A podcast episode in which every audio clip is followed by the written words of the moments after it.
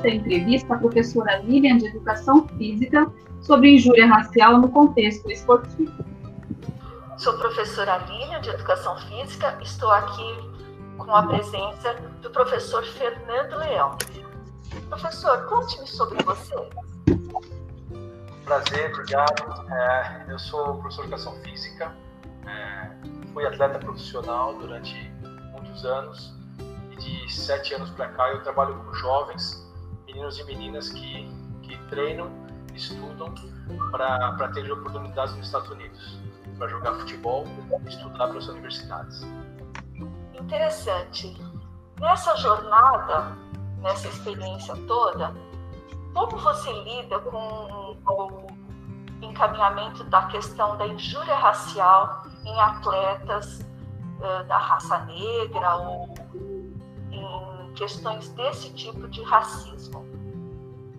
Olha, no futebol profissional, hoje em dia, isso está bem evidente. Né? Existem muitos casos de racismo no futebol profissional.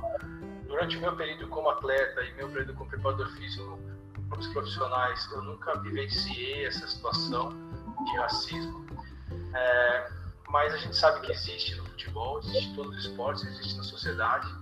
E aqui dentro da empresa, é, nós não temos um trabalho específico para lidar com o racismo, mas a gente sabe que as universidades americanas têm, têm cursos, têm aulas, têm disciplinas que falam bastante sobre essa questão.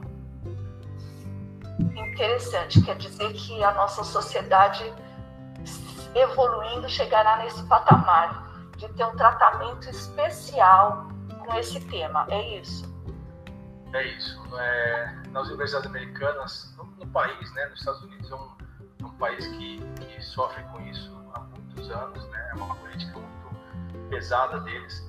As universidades é, têm um foco muito direcionado a todo tipo de racismo. É, quando a gente vai todo ano para os Estados Unidos, numa convenção é, de treinadores americanos, eles falam bastante sobre esse tema, tem aulas falando sobre, sobre isso, como a gente vai lidar nesse momento, o que a gente faz, o que a gente não faz, como lida com a, com a situação do racismo.